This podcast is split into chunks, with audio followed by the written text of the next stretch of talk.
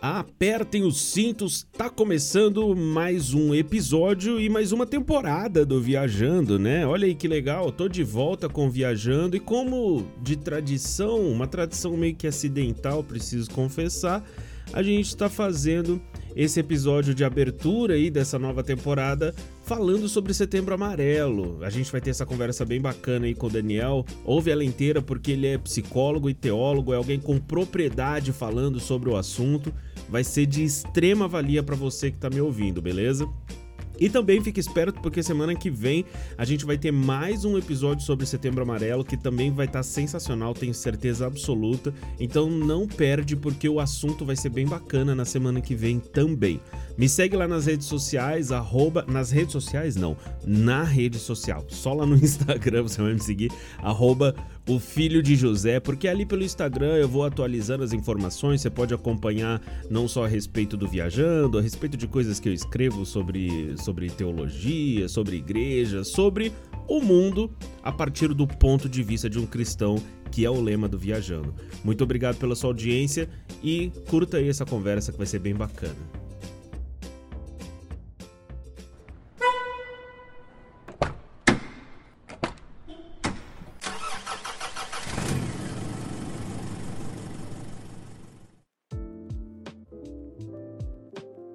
Você ouvinte do Viajando, hoje eu tô aqui, eu tô com essa honra de receber alguém que tem gabarito dentro da área da psicologia para falar que é o Daniel. Daniel, seu sobrenome é Zani, é assim que se fala o seu sobrenome? É Zani, cara. É Zani. Então, Daniel Zani. É, eu, tenho, eu, tenho, eu tenho receio em, em, em falar sobrenomes errado, cara, porque eu, já, eu, tenho, eu tenho experiências ruins, então eu sempre pergunto pra pessoa como se fala o sobrenome dela. Daniel, começa se apresentando pra gente, fala quem é você, qual é a sua formação, fazendo favor. Legal, Alan. Cara, primeiramente, para todos os ouvintes aí do Viajando, pô, é um prazer, me sinto muito honrado em poder compartilhar desse tempo, né, dessa reflexão com vocês, trocar uma, uma ideia sobre saúde mental, principalmente. Bom, eu sou Daniel Zani, Zani vem é, de descendência italiana, tá? Então é tranquilo falar Zani, pode falar Zani normal. Uhum. Bom, sou, a minha primeira formação é em teologia, sou formado em teologia pelo Seminário Presbiteriano Renovado de Cianorte, aqui no Paraná. E a minha segunda graduação é em psicologia, né? Especializado em avaliação psicológica, tenho um MBA em gestão de pessoas e agora fazendo uma formação continuada aí na, na minha abordagem clínica, que é a abordagem Gestalt terapia. E a gente vai poder falar alguma coisa sobre a Gestalt aí durante o nosso bate-papo, tá? Então, hoje atuo no setor clínico da psicologia, principalmente com atendimento atendimentos online, né, que está muito Sim. em voga aí, em alta, né, cara? Que houve uma, um grande, um grande aumento aí da necessidade das pessoas em buscar pelo atendimento é, psicoterapêutico online. Então a gente está focado nesse trabalho aí. Certo, certo. É, falando assim como. Primeiro, deixa eu só ter uma, uma ideia assim. Hoje você atende como psicólogo, é isso? Eu atendo como psicólogo. Certo. Exatamente. Certo. E, e você, falou sobre, você falou sobre a, a forma como uh, de atendimento que hoje o atendimento online eu acho que os psicólogos precisaram é, é, meio que desenvolver essa nova forma de trabalho como várias profissões né? Minha profissão é um exemplo também né? Hoje eu sou um professor online somente né? Mas Uh, o quanto que a pandemia afetou você na forma de atender, o psicólogo em geral, como que afetou vocês na forma de atender? É, teve aumento na procura? Como que isso afetou vocês? É, o Alan, em meados já de 2012, 2013, é, foi o tempo que eu já estava fazendo a graduação de psicologia, a gente já discutia sobre a, a psicoterapia online, mas não era ainda algo que era regulamentado pelo Conselho Federal de Psicologia. Né? Existiam, sim, alguns atendimentos mais pontuais.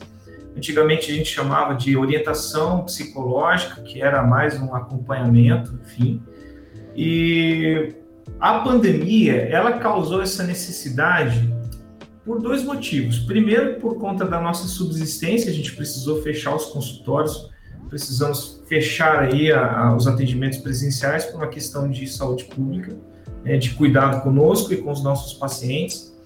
E segundo, cara, porque realmente houve uma demanda muito grande é, da saúde, da necessidade de uma busca pelo serviço de saúde mental aí a nível mundial, tá? Só que assim, já existiam pesquisas, tá? Essas pesquisas, obviamente, elas foram muito mais aprofundadas durante o período de pandemia, que avaliavam aí a, a eficácia da psicoterapia online, tá? Certo. E os resultados assim, mostram que realmente é muito eficaz, tá? Então, percebo aí pelo, pelo atendimento que eu realizo, hoje 90% dos meus clientes, eles são online, então eu já tenho meu consultório próprio aqui no meu escritório de casa para atender essas pessoas, atendo poucas pessoas aí no, no setor presencial, inclusive da mesma cidade que nós moramos, porque há todo um benefício no jogo, né? A, a comodidade de você estar em casa, não precisar se deslocar, né? você consegue ter maior flexibilidade de, é, de, horários. Além disso, existe eficácia no, tra no trabalho. Só uma pontuação aqui, Alan, para que às vezes as pessoas falam, poxa, então tá tão legal assim, é, é, é muito top, eu vou procurar um psicólogo online alguns há alguns transtornos dos quais a gente, como profissional, eu particularmente oriento os, os meus pacientes a buscar o serviço presencial, principalmente é, transtornos assim mais pontuais que uhum. envolvem aí, transtornos de personalidade, por exemplo, que existe uma necessidade de um aprofundamento maior, né? Então, às vezes, de uma técnica mais mais focada no, presen no estilo presencial, ela vai ter mais eficiência. Então, é, nem, nem em todos os casos o atendimento online ele consegue ser eficaz, tá? Mas é Mas, uma maioria, exemplo, né? Eu, uh, porque o, o, esses casos mais pontuais que você falou, eu acredito que sejam minorias, ou estou errado? É, são. Por exemplo, casos de de transtorno de ansiedade que são muito comuns hoje em dia, né, cara? Tá todo mundo muito ansioso, todo mundo vivendo uma crise existencial terrível. O cara não sabe se ele vive no futuro, se ele vive no passado, se ele vive no presente, onde que ele quer viver, né? Ele tá perdido, ele tá ansioso, nem sabe com que com que deixa ele ansioso, ele tá angustiado. Sim. São casos que a gente consegue ter uma eficiência no tratamento, enfim. Mas, por exemplo, às vezes a gente né, eu já tive um caso aí de, de uma, uma cliente que ela, ela, ela era, possuía um transtorno de personalidade borderline, que é um negócio muito complicado, complexo, né? É, é assim, é, é preciso fazer um estudo muito específico sobre isso, sobre esse tipo de transtorno. E no atendimento online, por exemplo, você não consegue dar o suporte que o borderline precisa, tá? Só para quem não conhece esse tipo de transtorno, é, é, é, um transtorno de personalidade que envolve muito o aspecto do afeto. Então, uma pessoa que ela se entrega muito ao mesmo tempo, ela também, da mesma forma que ela ama, ela passa a te odiar, né? A partir de uma percepção de que ela, de certa forma, se sente abandonada. Então, você está à distância, você não consegue criar aquele vínculo profundo para demonstrar esse afeto que essa pessoa necessita, que é a terapêutica dela, né? Sim. E isso é um pouco complexo. Entendi, entendi. E hoje o, você tem um, um, um, dado da quantidade de, de pacientes que você tem. O termo correto é pacientes, eu sou 100% leigo, tá, cara? Apesar de eu ter. A minha irmã, a minha irmã é psicóloga, mas eu converso zero disso com ela. Uh, o termo é pacientes, é isso? Cara, assim, vai muito da, do tipo de abordagem teórica que o psicólogo ele assume, né? Por exemplo, o psicanalista ele entende que o outro é um paciente, uhum. né? Alguém que está ali, que necessita. Há aqueles outras abordagens, como a gestalterapia, que a gente dá nomenclatura de cliente, porque cliente. querendo ou não, existe um, uma relação afetiva de trocas psicológicas, de conteúdos psicológicos, mas também existe um, um contrato. Sim, né? sim. O, cara, o cara me paga para aquele momento ali, né? Ah, mas eu vou pagar para conversar. Não, você não está pagando para conversar, você está pagando para ter uma relação de um vínculo profundo, sem julgamento, onde você consiga se enxergar, se compreender e mudar alguns aspectos da sua vida para você continuar progredindo como pessoa. Essa é a né? abordagem, é. a Gestalt é a abordagem que você tem nos seus atendimentos, é isso? Exatamente. Ah, porque é, eu, eu, senti que essa definição é uma definição até mais honesta do trabalho do psicólogo, né? Para ser sincero. Não sei se. É, se sim, é com certeza. Mesmo. Porque a gente cria muito tabu na vida, né, cara? Uhum. o, o, trabalho do, do, psicólogo ainda é visto socialmente falando dentro aqui do Brasil, no contexto do Brasil, uhum. é, é, como um tabu, né? Ah, vou pagar para ir lá ficar falando com o cara, para lá conversar e falar dos meus problemas para ele me ouvir. Não, não é só isso. Ah, vou, não vou ao psicólogo porque eu não sou maluco, não sou louco. Não, não é só isso. Né? Não é nessa é questão. Uhum. Existe, um, existe uma troca né, nesse relacionamento que essa troca possui um valor, possui um benefício. Qual que é o benefício da coisa? O benefício é, cara, eu estou me desenvolvendo como pessoa, eu estou melhorando, eu estou podendo enxergar as relações das quais eu tenho como relações tóxicas que estão me fazendo, estão afetando a vida, ou são relações positivas que estão me, me nutrindo como pessoa. Né? Cara, esse, esse psicólogo está me ajudando a enxergar coisas que eu não enxergava antes.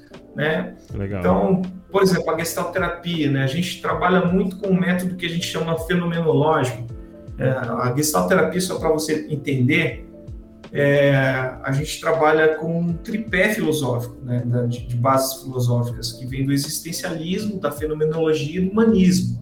Uhum. Então a gente entende o ser humano como um, um, ser capaz de crescer, de evoluir, de se desenvolver, e a gente compreende o, o ser humano como alguém que é dono da própria verdade, porque ele vive a verdade dele, ele vive as experiências de vida dele.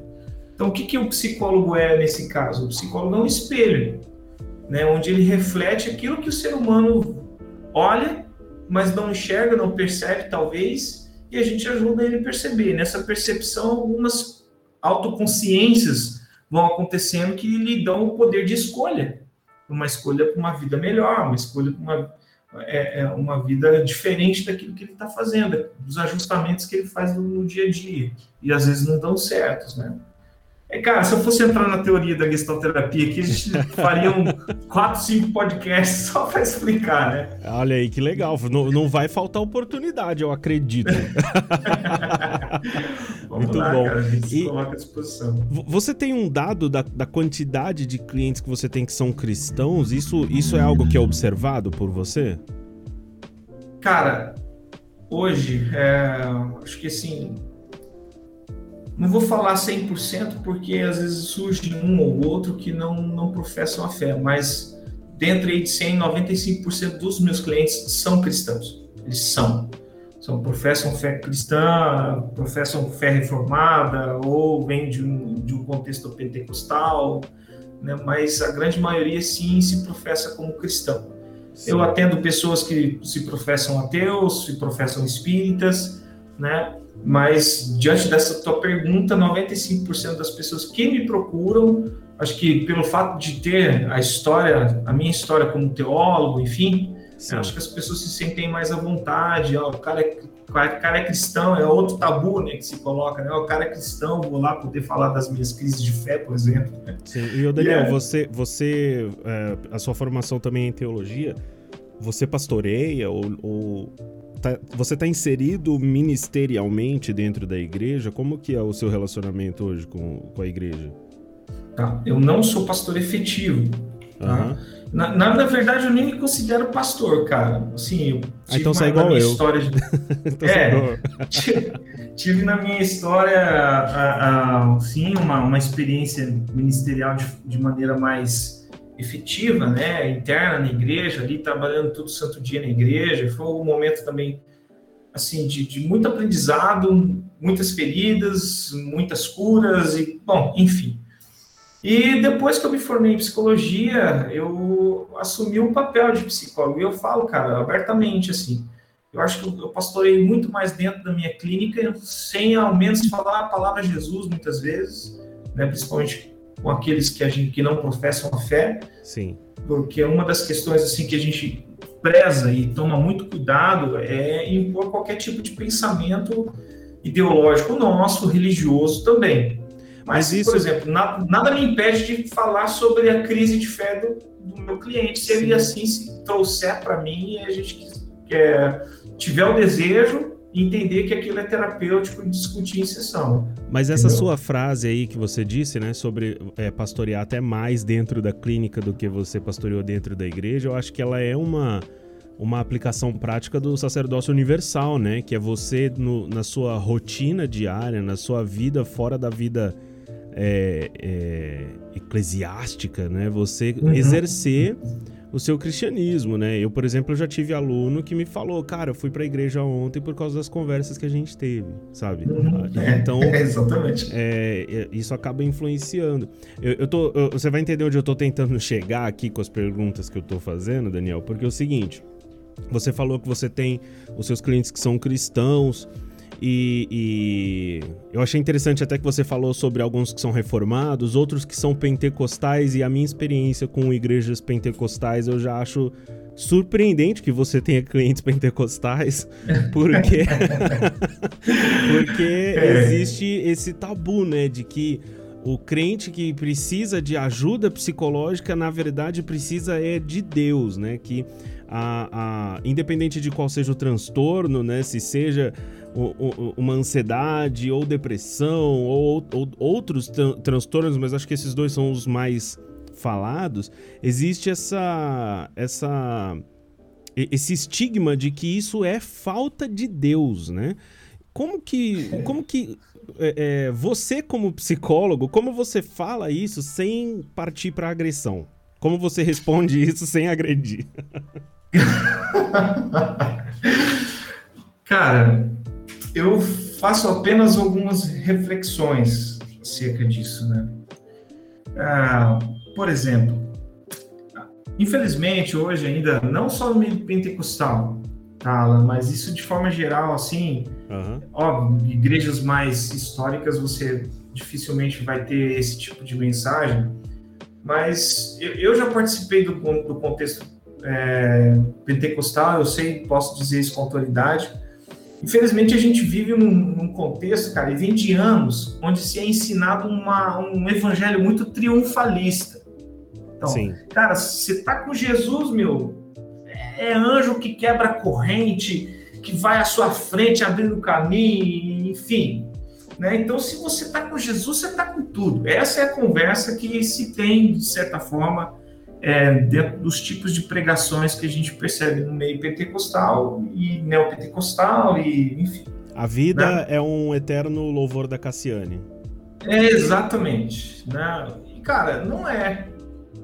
Uma das maiores crises que eu percebo, assim, quando um cliente traz e ele consegue se abrir, onde, né, onde ele se sente à vontade, confortável, onde ele sabe que eu não vou estar julgando, ele chega assim para mim, cara, falou, não consigo compreender porque Deus me permite sofrer. Né? Não, não, não, consigo entender por que, que eu perdi aquilo que eu tanto desejava, que, que eu tanto almejei, que eu tanto. Né, Deus me permitiu. Então, parece que a gente sempre transfere para Deus a responsabilidade de fazer com que a nossa vida seja perfeita. Então, essa frase assim, ah, eu não, é, não preciso de psicólogo, eu preciso de Deus é transferir a responsabilidade para Deus de que a minha vida tem que ser perfeita, cara. Aí eu faço uma pergunta que muita gente às vezes entra em crise quando vai responder, né? Eu falo assim, pessoal, você já, já leu o livro dos mártires, alguma história sobre os mártires do Coliseu, por exemplo? Não, eu já fiquei sabendo, né? Eles falam assim, ah, já, já li alguma coisa. Né? Então, deixa eu fazer uma pergunta. Quando aquelas pessoas estavam lá sendo devoradas por leões e animais selvagens lá, famintos, Jesus, elas não precisavam de Jesus, cara. Faltava Deus ali na vida delas. Né? Faltava né? Deus ali? É, porque é o seguinte, eu tive uma experiência que foi, foi a seguinte, né? Uhum, eu cresci, me converti, me converti e tive meus primeiros anos como, como, como cristão dentro de uma igreja pentecostal. E, e eu, eu vejo aquela experiência que eu tive como muito marcante para situações como essa, né? Porque uhum. eu vi o meu pai, é, é, o meu pai ele é falecido já, E meu pai ele tinha uma doença que era uma doença de morte, né? Uhum. Ele, ele tinha uma doença que iria matar ele. E qualquer pessoa que tem essa doença sabe disso. Que, que é, o nome da doença é distrofia muscular, né? Distrofia uhum. muscular progressiva. E quando o meu pai se converteu e depois de um ano eu me converti, e a gente ouvia na igreja frequentemente, quase que toda semana, profecias, né? Profetadas, uhum. né? Que meu pai uhum. seria curado. E que o pessoal via o meu pai é, é, evangelizando e curado, isso e aquilo. E meu pai, ele era um homem. Meu pai, ele pregava na igreja. Ele era um cara assim. Eu aprendi muito sobre a fé com meu pai. Então, meu pai, ele era um cara assim que era um homem de Deus. E, e aí eu passei o, o, meu ano ali, que eu tive um ano entre o dia que eu me converti, exatamente um ano. Aliás, uma diferença de dois dias, né? Faltava dois uhum. dias para completar um ano que eu havia me convertido, quando meu pai morreu. Então, mas eu passei naquele ano durante aquele ano eu achei que eu tinha eu achei não eu tinha plena certeza que meu pai seria curado por causa de, disso que você falou, dessa teologia triunfalista. Então, não era uma possibilidade nem remota na minha cabeça que o meu pai fosse morrer. E quando meu pai morre, isso quebra em mim um laço que eu tinha com Jesus e, e me gera um trauma emocional que eu tive que enfrentar depressão por anos por causa disso. E eu vejo, hoje eu olho para trás e eu falo isso sem o menor medo de errar. É, eu olho para trás e eu vejo assim que a igreja teve responsabilidade nos anos que eu, que eu sofri de, de depressão. É, uhum. Porque a igreja gerou em mim, uma criança praticamente, uma expectativa de que meu pai não, não tinha como ele morrer, não era uma possibilidade. E aí, quando ele morre, eu entro em conflito com a minha fé, eu entro em conflito com Deus, eu entro em conflito com tudo aquilo que eu estava acreditando até então. E aí, depois de anos enfrentando a depressão, eu começo a ouvir na igreja que quem tem depressão não tem Deus. Então eu me reprimia, porque eu falava, não, isso aqui que eu tô sentindo, eu não posso externar, eu não posso deixar as pessoas descobrirem que eu tenho depressão, porque senão vou falar que eu não tenho Deus, eu tô endemoniado, né? Uhum. Então, dentro da, dentro da igreja se gera muito essa repressão para que a pessoa não só é, é é, é, não busque ajuda, mas que nem fale a respeito. Eu imagino assim a quantidade de gente que tem, como eu é, é estive ali do, do, dos meus 13 até os 19 anos, a, quantidade de gente que tem dentro das igrejas lutando contra é, é, problemas e traumas que elas têm dentro delas ali, porque elas não, não têm nem oportunidade de externalizar isso, de falar, nossa, como é que eu que eu vou buscar ajuda, porque se isso é falta de Deus, as pessoas vão saber que eu não tenho Deus, né? E, e gera essa toda essa loucura, né? E, e, você tem você lidou muito com isso de gente que te procurou às escondidas ou chegou uhum. em você com esse tabu de olha é falta de Deus como que é a sua experiência com isso Daniel deram uma de Nicodemos né Mas, cara, eu tenho um, tenho um caso específico. Eu, eu, posso compartilhar esse caso, não vou compartilhar nomes por questões éticas, mas a, sim, apenas sim. assim, né, meio por cima.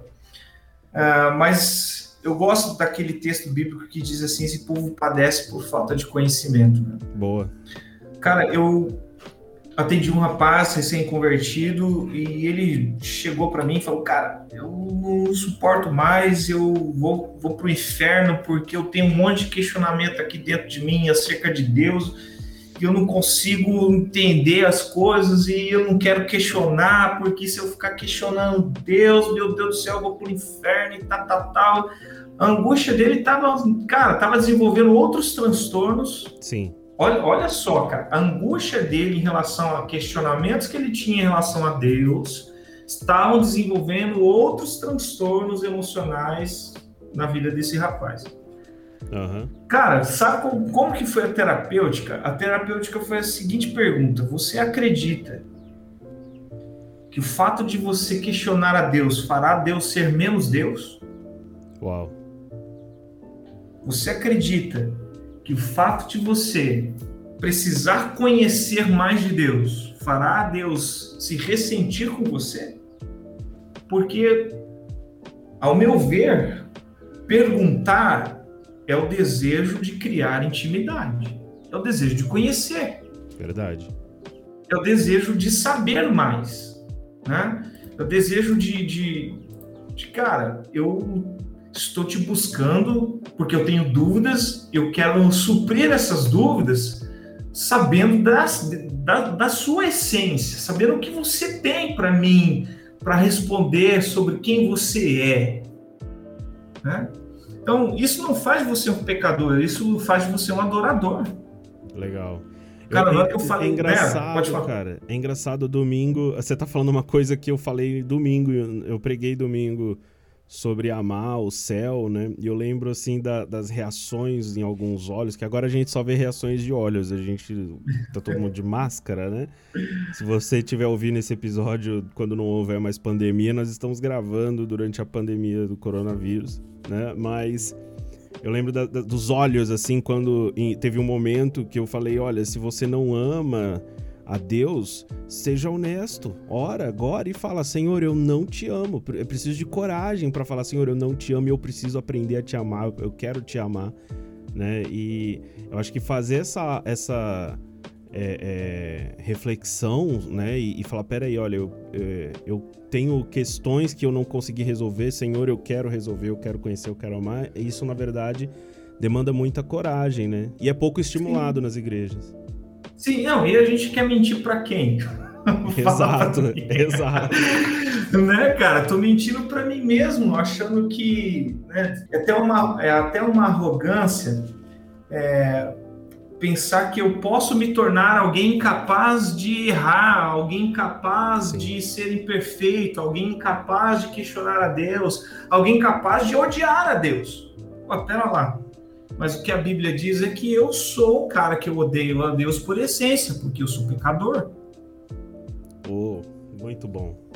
Muito ah. bom. E, então, onde que está o erro da igreja? O erro da igreja é não permitir que a gente aceite quem é. Caramba. E, e vivendo oh. dias de, uma, de pregação tão antropocêntrica, é quase um crime, né? Falar é. isso, né? Não, não, sei não, cara. Depois desse podcast, o pessoal vai é tacar com a pedra bom. no meu consultório. Ah, bem-vindo ao clube, meu irmão. Não, já tô, tô, com as costas calejadas, já pode vir. Nossa, muito é, bom. É, essa questão, cara, a gente, a gente quebra esse idealismo farisaico. A gente desce pau nos fariseus, né, cara? Mas a gente é tão fariseu quanto quando você precisa criar aquela falsa imagem de que você é um ser perfeito, cara. E você Verdade. vive uma, idealiza é, uma idealização e você não consegue experimentar a sua vida porque você não está vivendo uma realidade, você está vivendo a sua idealidade, está idealizando. Você está em outra, outra esfera psicológica. Aí você não consegue aceitar que você é pecador. Você não consegue aceitar que você é ser humano e, e pode desenvolver um transtorno depressivo, como se você fosse incapaz de ter, de ter neurotransmissores é, que causam né, o rebaixamento cognitivo, o rebaixamento de humor, né, que, que afetam as nossas, as nossas afetividades, né, cara, que afetam as nossas emoções, como Sim. se a gente fosse incapaz de, de ter medo, ter ansiedade, de, de é, de, né, olhar o futuro e falar, meu Deus, o que é o futuro? É inseguro.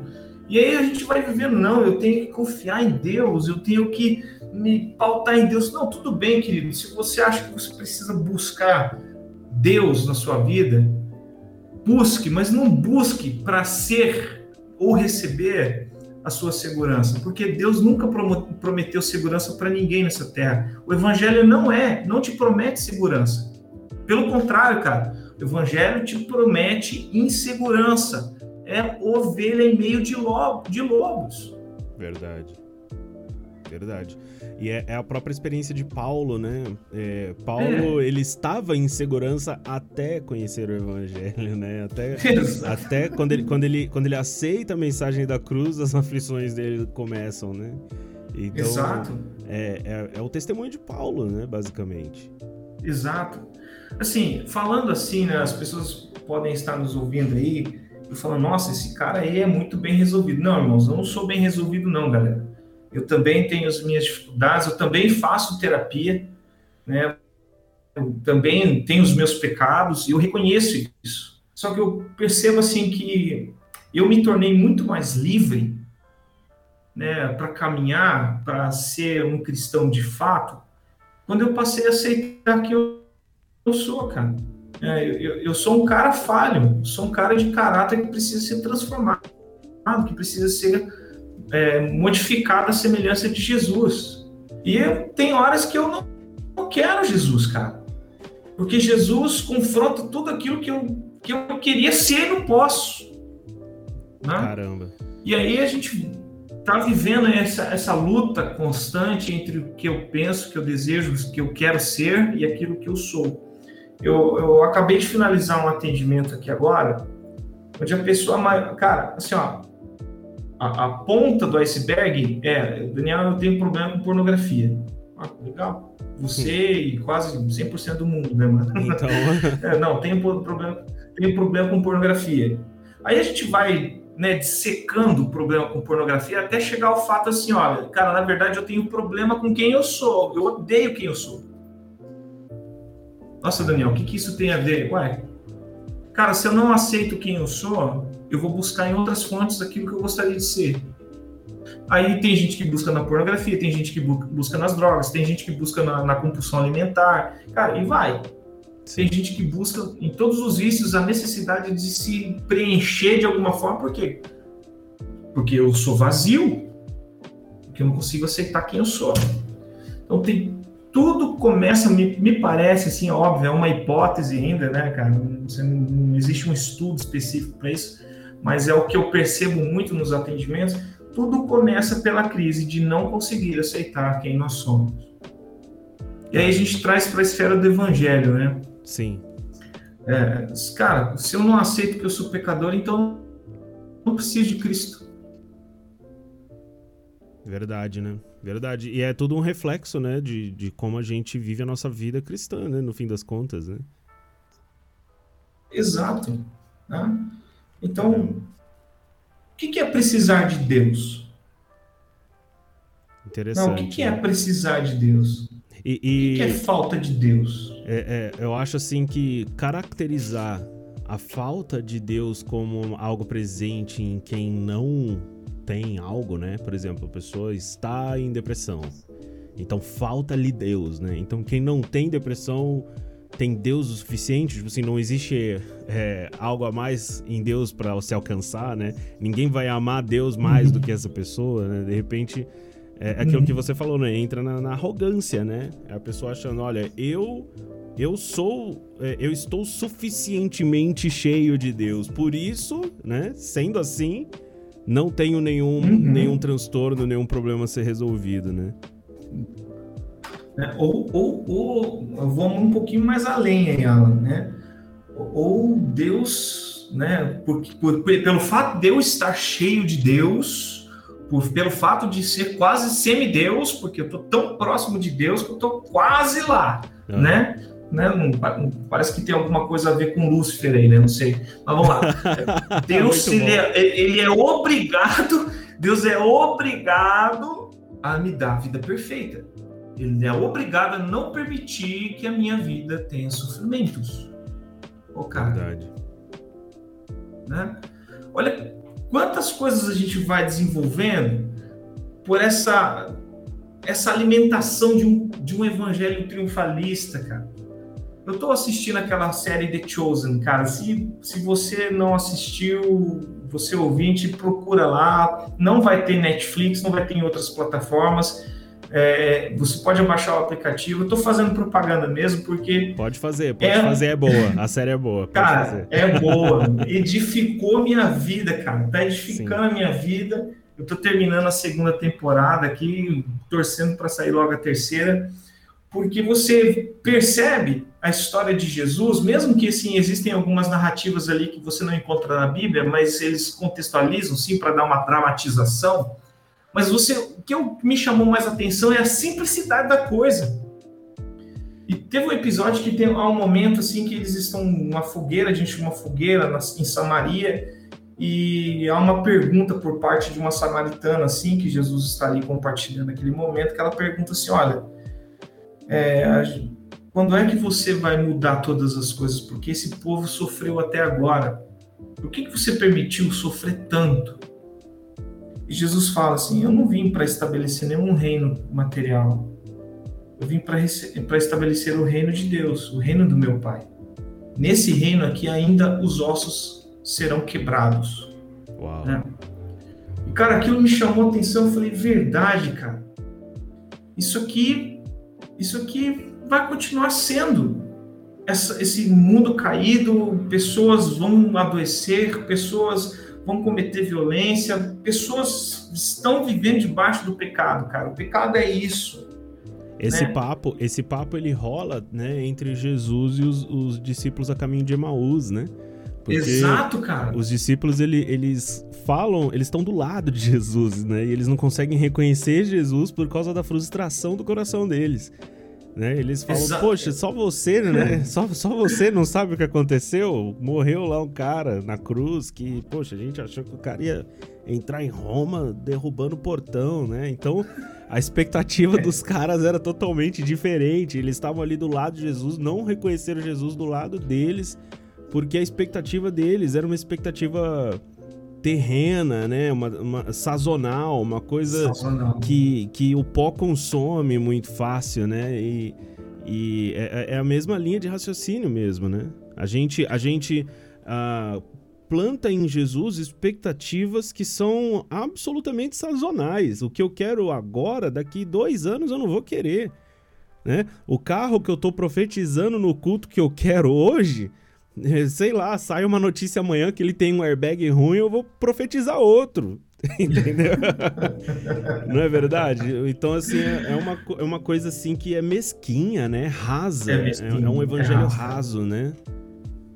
É, é, é, um evangelho que me ensina a, a cair em pecado, cara, a, a de querer ser como Deus. Verdade. Porque eu posso ter tudo, posso ter a vida perfeita, é, posso ter saúde, posso ter dinheiro, posso ter o bem que eu quiser, é, posso viver uma, uma, entre aspas, uma moralidade é, é, que realmente nos conceda uma nação perfeita, um mundo perfeito. Não, cara. Jesus, olha como é que a gente é tão raso, né? Assim, eu vejo essa questão do, do judeu olhando a necessidade de, de parar de se submeter a Roma encontrando no Messias a saída e a responsabilidade para acabar com todo aquele sofrimento. Olha, cara, como é tão é superficial. Vamos supor que Jesus realmente resolveria o problema do, de, de Israel com Roma, com as demais nações. A história como dele é seria gente... essa só. Né? Como é que a gente resolveria o problema do pecado ainda? Sim, sim. Né? Jesus teria é, ficado na história e não feito história, né? Não mudado o, o curso da história, né? Teria sido só um Exato, personagem, um personagem ali que existiu naquele tempo ali na Judéia, que resolveu um problema específico daquele tempo, né? É diminuir demais Deus quando a gente trata ele dessa forma, né? É diminuir demais. Exato, é diminuir demais, cara. Agora pensa comigo, quando eu reconheço que de fato eu sou incapaz de ter uma vida perfeita, de ser perfeito, de olhar tudo ao meu redor como perfeito e falar assim, cara, isso tudo é culpa do pecado, e porque é culpa do pecado eu sou pecador, então eu estou preso a isso, mas olha, o Filho de Deus foi enviado ao mundo para derramar seu sangue, para que pagasse a condenação desse preço, para que eu pudesse ser liberto disso cara, como é que eu não vou viver minha vida de adoração a Ele? Como é que eu, como é que eu vou deixar de agradecer a Ele? Verdade. E aqui, aqui eu vou entrar num aspecto mais espiritualista da questão, tá? Sai um pouquinho da psicologia. Aqui vontade, toda... é. aqui é todo mundo aqui... crente.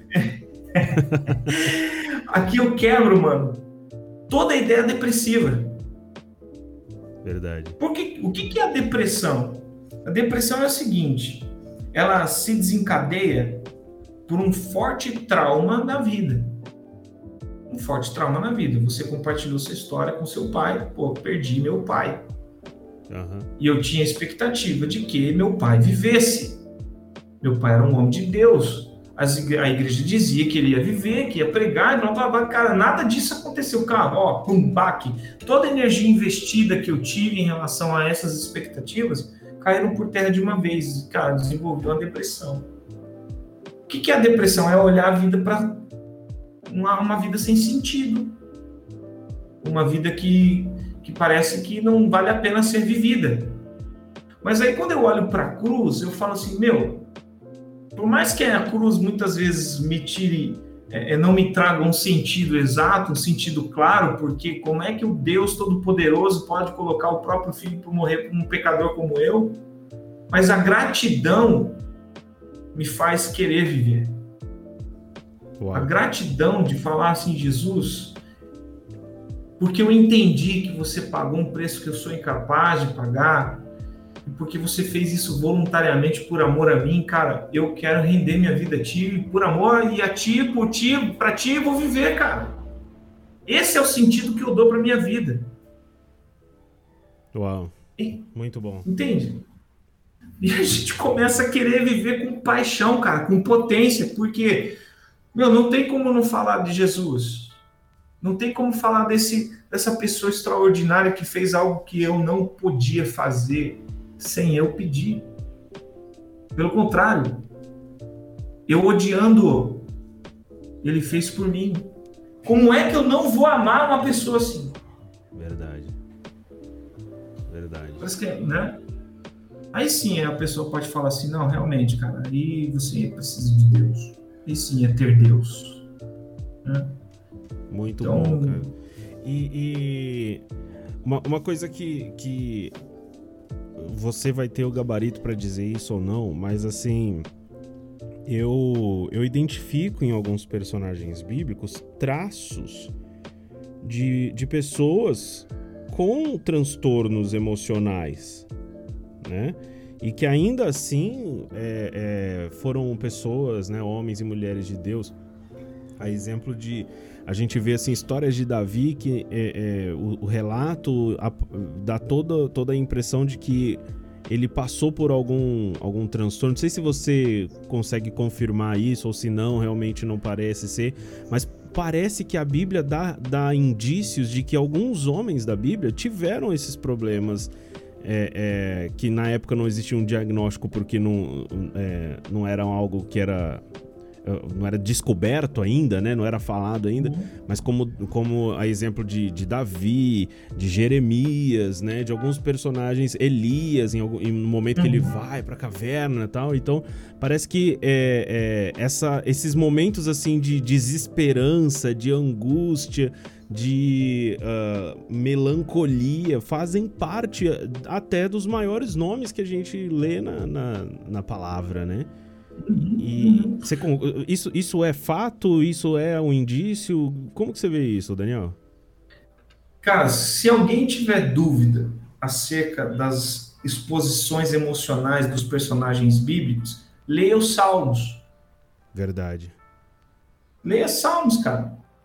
Vai lá, às vezes o cara tá reclamando com Deus porque os inimigos estão se sobressaindo sobre ele, mas ele ao mesmo tempo confia em Deus. O cara está vivendo um conflito e ele expressa aquilo de forma numa, de uma oração, de uma canção. E está escrito lá, está no cânon. Né? E a gente aceita aquilo como verdade absoluta. Jeremias tem um livro, né? Lamentações, Lamentações. de Jeremias. Cara, eu quero trazer à memória aquilo que me traz a esperança. Uau. Porque eu tô sem esperança, cara. Eu tô desesperado. Bom, você citou Elias. Elias foi um cara que realmente ele viveu a, a, assim a, a fase, eu falo uma fase bipolar, a fase de mania onde eu mato profetas de, de Baal e de repente estou lá o cara que está demonstrando a glória de Deus para todo o povo de Israel e de repente eu estou dentro de uma caverna dormindo, só quer dormir. Verdade. É. Característica muito, né, de, de quem está em, em depressão, né, cara? Exato. Exato, porque a vida não faz sentido. Eu sou o único que restou. a reclamação de Elias, eu sou o único que restou, é, eu fiz o que o senhor pediu, é, a mulher lá da, da tal da, da Jezabel quer matar eu. Não, eu quero morrer. Ué, pera se você queria morrer, por que, que não continua não foi atrás de Jezabel? Ela já é verdade, né? Jezabel quer te matar, você quer morrer, vai lá. Muito bom. Entendeu, cara? Mas, ó, né, ele tá em conflito, irmão. Ele não, não quer morrer. Verdade. Ele tá querendo matar aquele sofrimento que tá causando ali. E Deus olha para ele assim: olha, cara, eu, eu, vejo assim, Deus sendo muito querido nesse momento, quando ele fala assim: ó, oh, bicho, segue teu caminho. Verdade. Você ainda vai andar muito, vai. Muito bom. Né? Tem muita coisa para fazer. Deus, Deus parece que não permite que a gente fique na, nessa, nessa fase de resmungueira. Né? Uhum. Porque ele dá um sentido, ele dá um destino. Você ainda tem coisa para fazer, vai caminhar, né? vai fazer alguma coisa. Óbvio, Daniel, você vai falar isso para um paciente depressivo? Não, não vou falar isso para um cliente depressivo, né? Paciente, cliente. É, mas a gente precisa compreender e tentar enxergar um sentido para a vida dele. Porque é isso que ele não está enxergando. Na vida não tem sentido. Então não tem prazer na vida. Né? Aí existem todo, não é só um fator psicológico, existe um fator é, fisiológico, né, onde existem umas, umas produções hormonais, neurotransmissores que impossibilitam, por exemplo, a minha continuidade, uma vida normal, né, de um humor, de um humor é, assim é, equilibrado, estou rebaixado, tô com baixo humor, e aí a gente precisa entrar, com, às vezes, com uma ação medicamentosa. Não, Deus me livre, um cristão ir no psiquiatra? Rapaz, nunca. Né? Eu tomar medicamento, não, cara, o medicamento ele não vai te curar, ele vai te ajudar a equilibrar. O que vai te curar é você dar sentido para a coisa. Sim. Que você está vivendo. Né? E muitas vezes as pessoas também não se, não se permitem vivenciar o luto das coisas. O que, que é o luto das coisas? O luto é só quando a gente perde alguém? Não. O luto é quando eu invisto energia em algum, algum projeto de vida, esse projeto de vida não acontece, né? Quero abrir um negócio, quero criar um podcast, quero, né? não, não desenvolver o um negócio, a coisa ficou frustrada. Uhum. E aí eu começo a me ressentir, eu me ressinto com Deus, mas não posso falar isso porque senão, né, vou pro inferno, as pessoas, o que as pessoas vão falar de mim? E a gente vai desenvolvendo esse adoecimento, cara. E é, desenvolve culpa, e a gente vai retroalimentando isso. Não, a gente precisa falar disso. Verdade. Por que, que o, o cristão procura o psicólogo? Porque ele não consegue abrir as coisas que ele precisa abrir com o irmão da igreja. Porque, não, você tem que orar mais, irmão. Você está dando dízimo? Você, você, Devorador está invadindo sua casa. Seu emocional. Você jejua, você, você, lê a Bíblia quantas vezes por dia? Não, é como se for, a Bíblia fosse uma, uma, um livro de, de, de, receitas, né? De mágicas, assim, não, lá o Senhor é meu pastor, não faltará. Opa, beleza, nada tá faltando agora. Não, é. cara, eu preciso falar disso. Né? E quanto mais eu nego, ó, ó, novamente a questão da aceitação, quanto mais eu nego que eu preciso falar, mais doente eu fico. Sim, e parece assim que a igreja criou um. um é, e, só para você saber, Daniel, a gente. O, e ouvintes, né? Pessoas que estão ouvindo a gente. A, a nossa ideia aqui é desmistificar tudo isso, para que se você sentir que você precisa de ajuda, você procurar ajuda. Porque a impressão que dá, Daniel, é que a igreja inventou um demônio que é tipo um dementador, né? Que é, é, olha, se você não seguir determinados padrões específicos ali, matemáticos praticamente, o dementador vai vir e sugar o seu emocional e vai, sabe, como, como se esse uh, uh, se tudo fosse resolvido de forma muito simples e nós acreditamos sim em um Deus que cura e que cura da depressão. Nós acreditamos sim em um Deus que cura a ansiedade. Mas é o mesmo Deus que, que com a graça dele, habilitou pessoas para fazer isso. Deus ele habilita pessoas para fazer tudo que ele quer que nós tenhamos acesso, absolutamente tudo. Se você conhece a palavra de Deus hoje, Jesus não desceu do céu e pregou para você pessoalmente. Ele usou de pessoas para que você uhum. ouvisse o evangelho. Se você é, é, nasceu, Jesus não fez o teu parto. Ele, ele habilitou com graça médicos para fazer o teu parto e por aí vai, né?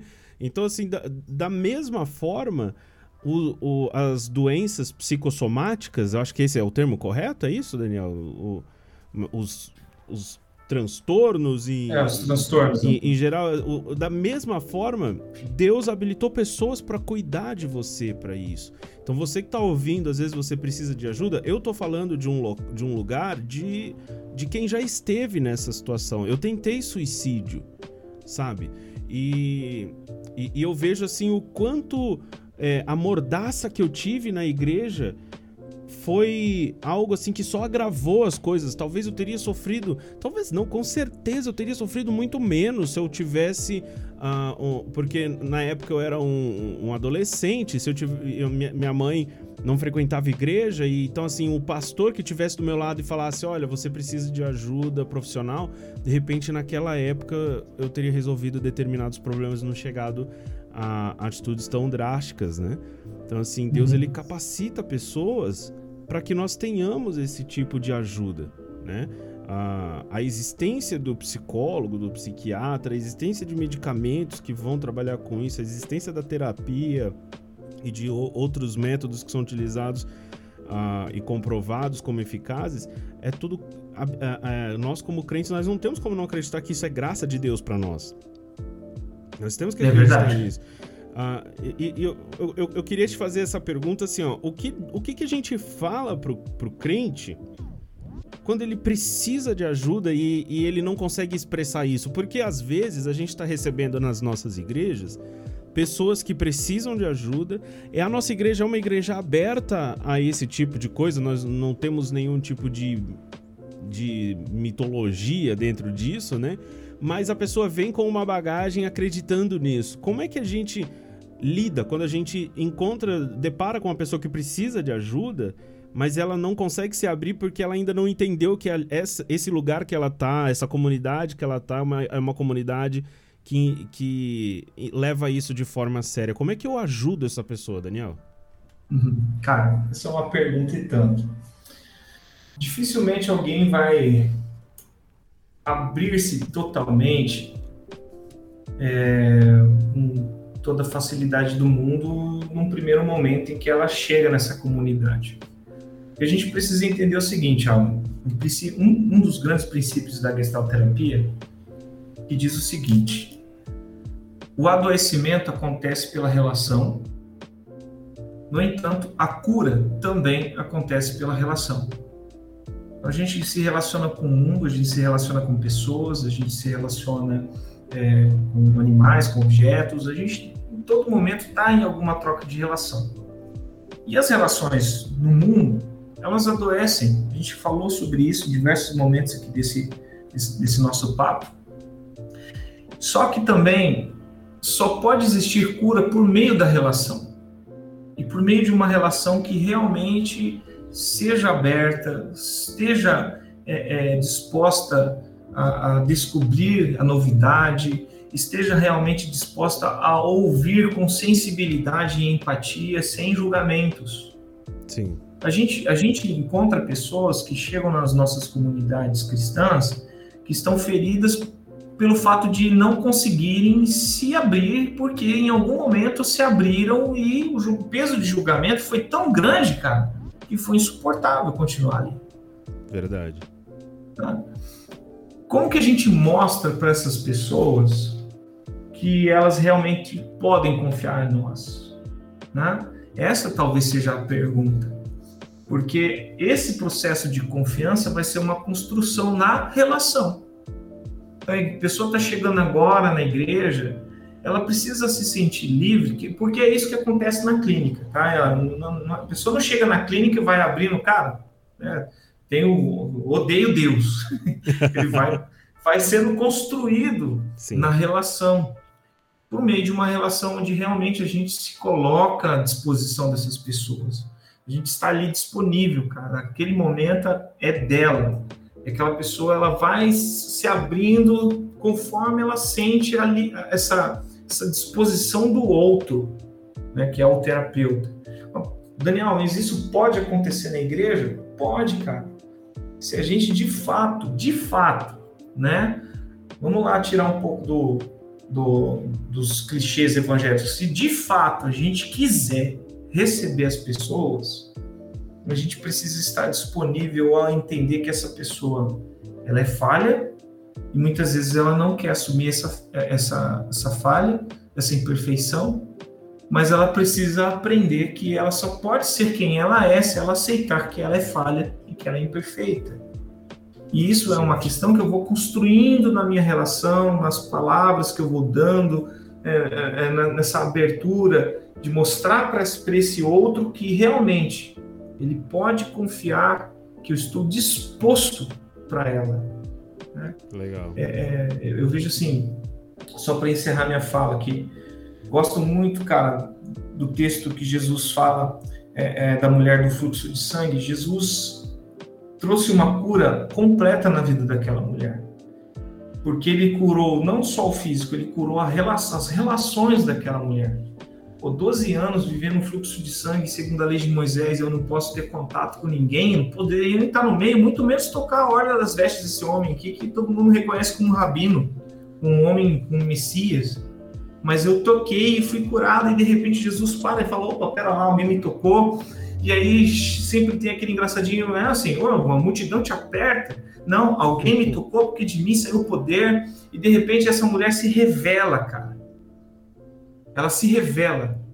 É isso que falta para nós cristãos. Eu preciso quão, me revelar. O quão Senhor. importante foi, né? Acho que hoje a gente chega perto de entender a dor dessa mulher, porque a gente vive num período que a gente não pode se aproximar das pessoas, né?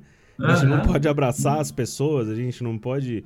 A gente cumprimenta com Wakanda Forever, os, os crentes na igreja, né? E, e é. imagina viver isso por 12 anos, né? Com um distanciamento muito maior do que esse metro e meio que uma pandemia determina. É. Então, é, a... dá para entender o quão importante é, é esse momento dela e, e, a dor que é curada. Acho que a gente consegue ter uma noção, ainda que mínima, né? Do, da dor que ela. Do, do tipo de cura que ela recebe, que é emocional também, né? Exato, cara. Porque quando Jesus para e ela se revela a Jesus, Jesus ele está fazendo uma coisa muito mais profunda que muitas vezes os, os pregadores não se atentam Jesus está restaurando a ordem das relações daquela mulher, dizendo para todo mundo que estava próximo a ela, dizendo assim, olha, ela não precisa mais estar separada de vocês. Uau. Ela poderia ser só curada e sair de fininho, né? Mas era importante que isso acontecesse. Caramba. Exatamente. É. Então é isso, cara. Para a gente ser uma igreja de fato acolhedora, primeiro, a gente precisa aceitar quem somos, para que eu possa aceitar quem o outro é. Verdade. Eu só tenho mais duas perguntas para te fazer, que eu imagino que seu tempo esteja apertado aí, mas. Vamos lá. vamos lá, vamos lá. Uh, a, a, a, primeira é o seguinte: é, é, ainda a gente está dentro do mesmo tema, que é o quê? Uh, você acha que as, as igrejas, em sua maioria, a gente tem que generalizar para falar, porque nós não estamos tratando caso a caso, né? Então, assim, é sempre importante falar isso, porque sempre vai ter uma pessoa que vai falar, poxa, Alain, mas você também está generalizando. Sim, eu estou generalizando, eu não estou tratando caso a caso, então eu tenho que generalizar. Mas você acha que, em sua maioria, as igrejas não entendem qual é o limite do atendimento pastoral e o momento que é a hora que precisa entrar um profissional, um psicólogo, um terapeuta? Você acha que a, a, as igrejas, a maioria das igrejas entendem ou não entendem? Como que você acha que é esse relacionamento? Você acha que existe essa coisa assim, não, a maioria das igrejas realmente, o pastor faz o aconselhamento, o atendimento, chega um ponto ali que ele vê que precisa do profissional, ele encaminha para o profissional. Você acha que isso acontece? Cara, acredito que não. Por quê? Porque a taxa, a taxa da procura de serviço de saúde mental, né, do atendimento terapêutico ou psiquiátrico, por parte dos pastores é ínfima. Eu tô falando de liderança, cara. Né? Se a liderança não reconhece muitas vezes a necessidade de um trabalho com um profissional mais gabaritado, dificilmente ele vai indicar para um membro, uma ovelha. Verdade. Embora assim, sim, vamos, a gente está generalizando. Existem aqueles pastores que eles possuem um, um, conhecimento mais amplo, o cara ele possui esclarecimento, ele possui entendimento das suas, das suas limitações, ele sabe que o, o tratamento é muito mais aprofundado, então ele entende, reconhece e encaminha. Mas Eu é já recebi. Perdão? Mas é uma minoria. É uma minoria. Mas é uma minoria, cara. Porque eu, é lembro, eu lembro de quando eu fiz terapia e o momento que eu falei pra, pra terapeuta né, para psicóloga, que eu era pastor e, e, a reação dela foi como se eu tivesse confessado um crime dentro da sala, sabe? Eu, tipo assim, caramba, é sério, você matou uma pessoa, né? Foi uma reação quase assim. É, e, então deu para ver pela reação dela. E realmente, é pouquíssima. Eu já tive que conversar com amigos pastores por um bom tempo até que eles procurassem ajuda, com, tentando convencê-los a procurar ajuda profissional. Realmente isso é, é um fato, né? É.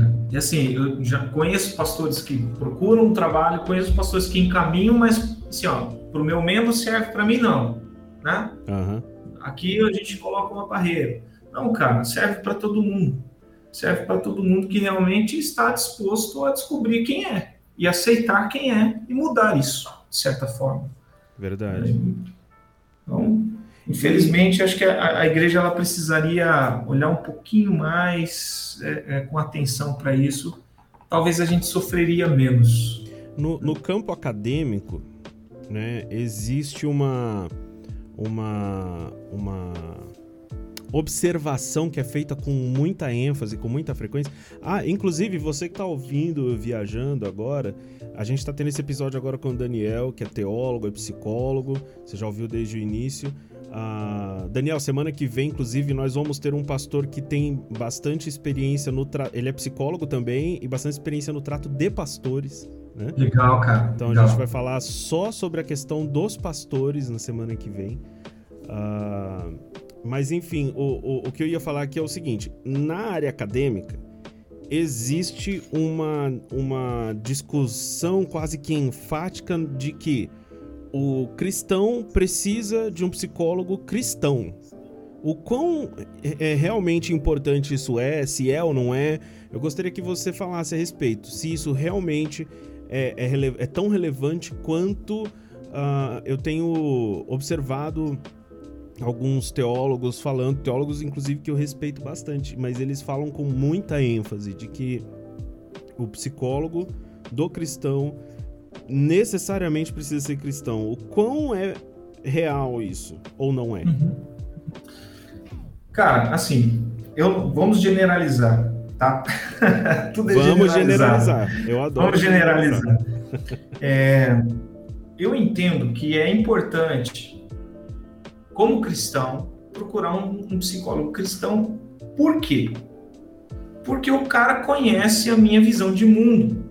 Uhum querendo ou não, é, a religião ela formata a nossa visão de mundo, de mundo né? aquilo que eu compreendo do mundo. Sim. Se eu busco, por exemplo, é, o atendimento para um profissional não cristão, e pelo fato de, né, de ser formatado nessa visão de mundo, às vezes eu vou trazer uma crise com Deus que esse cara não vai entender.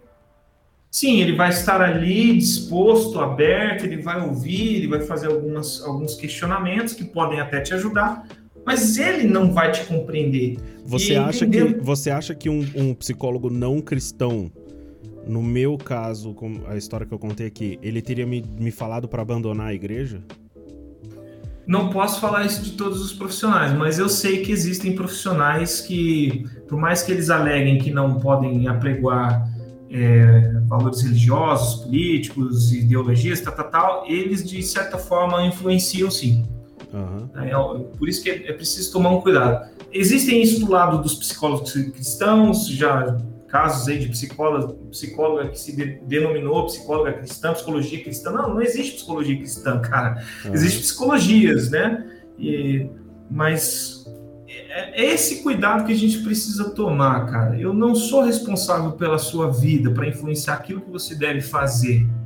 Mas eu sou responsável por compreender você. E nessa compreensão, te ajudar a enxergar o caminho que você quer tomar.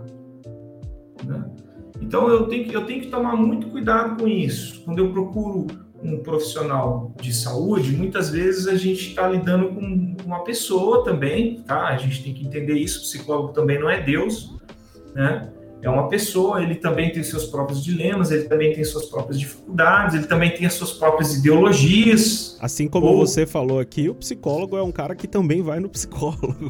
Né? Exatamente, cara, né? Exatamente. Por quê? Porque a gente é imperfeito, irmão. Uhum. A gente precisa reconhecer essas imperfeições, né?